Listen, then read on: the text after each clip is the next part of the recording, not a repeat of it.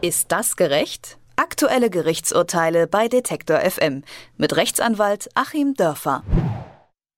Auf SZ-Leaks folgt Tazgate. Die Medienbranche ist in Aufruhr, denn erst hat Taz-Redakteur Sebastian Heiser auf seinem Blog klar und deutlich enthüllt, dass sein ehemaliger Arbeitgeber, die Süddeutsche Zeitung, Schleichwerbung für Steuerhinterziehung veröffentlichte. Dazu hat er heimlich aufgezeichnete Gesprächsmitschnitte einfach verwendet. Jetzt ist herausgekommen, Heiser soll angeblich auch Kollegen bei der Taz mit einem sogenannten Keylogger ausgespäht haben. Einem Abhörgerät, das wie ein USB-Stick aussieht und mit dem man alles auslesen kann, was über die PC-Tastatur eingegeben wird, also auch sensible Daten wie Passwörter.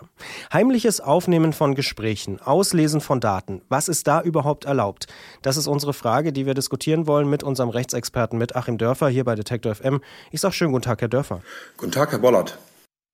Die Klage. Wie ist denn die aktuelle Rechtslage? Wann und wo dürfen denn solche Keylogger überhaupt eingesetzt werden? Ja, mit den Keyloggern ist es äh, ganz besonders problematisch. Das ist äh, grundsätzlich erstmal äh, strafbar, sogar die Vorbereitung dessen ist strafbar. Strafbar als Ausspähen von Daten und es gibt sogar eine extra Strafvorschrift, die die Vorbereitung des Ausspähens von Daten unter Strafe stellt. Also allein wenn ich ähm, schon den USB-Stick mit dem Störprogramm in den Rechner stecke und es passiert sonst weiter nichts, ist das bereits eine Straftat. Und es ist zudem noch strafbar, wenn ich das Ganze dann nutze oder weitergebe oder ähm, nochmal extern speichere, die Daten, die ich da gewonnen habe. Ist das sogar nochmal strafbar nach dem Paragraph 17 des Gesetzes gegen den unlauteren Wettbewerb? Das ist also schon ein sehr, sehr weiter Eingriff natürlich in die Privatsphäre auch. Man muss ja bedenken, da werden auch Passwörter abgefangen und so. Und ich meine, vor diesem Hintergrund ist es als Recherchemittel im Prinzip untauglich, weil natürlich gilt, dass Journalisten auch rechtliche Grenzen überschreiten dürfen, die für die allgemeine Öffentlichkeit gelten, wenn das Ganze durch den Recherchezweck gedeckt ist. Das muss dann aber einer Abwägung standhalten. Man muss also abwägen das Persönlichkeitsrecht des Betroffenen, hier auch das Recht an den eigenen Daten, gegen das Informationsinteresse der Öffentlichkeit und das konkrete Recherchemittel muss also dieser Abwägung standhalten. Ich meine, wenn man einen Keylogger benutzt, fängt man ja zum Beispiel auch Passwörter ab und so weiter. Das heißt, man hat da so viel Beifang bei der ganzen Sache, dass letzten Endes, wenn es hier nicht um ganz schwerwiegende Straftaten geht, die hier offengelegt werden sollen journalistisch, dieses spezielle Recherchemittel wohl immer zulasten des Journalisten nicht zulässig sein wird. Die Verteidigung. Jetzt geht es in dem konkreten Fall aktuell vor allen Dingen um den Keylogger, aber auch diskutiert werden diese heimlichen Aufnahmen von Gesprächen oder auch von Redaktionskonferenzen.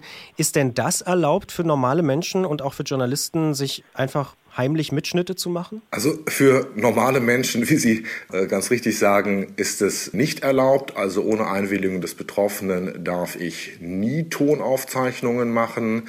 Das gilt ja schon für Gespräche, die ich mitschneide, private Gespräche, die ich mitschneide.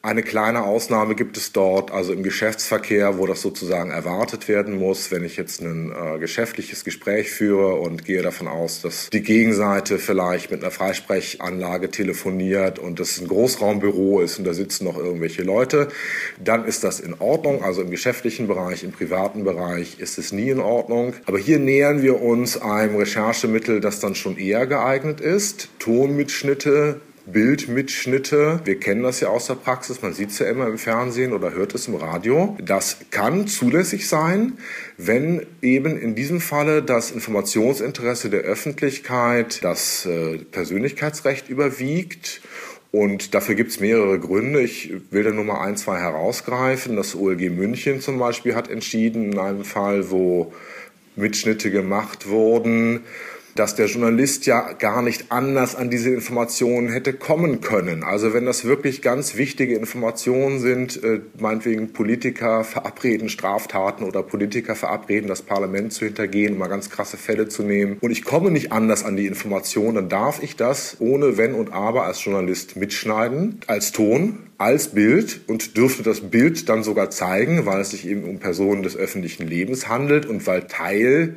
des Berichtes ja auch ist, welche Personen da agiert haben. Ein anderer Fall, der bis zum Bundesverfassungsgericht hoch entschieden wurde. Ein Journalist hat sich für zwölf Tage bei den zwölf Stämmen eingeschleust, in einer christlichen Sekte, die Züchtigungen an ihren Kindern vornehmen, hat das in Bild und Ton heimlich aufgezeichnet und die einzelnen Personen danach verfremdet.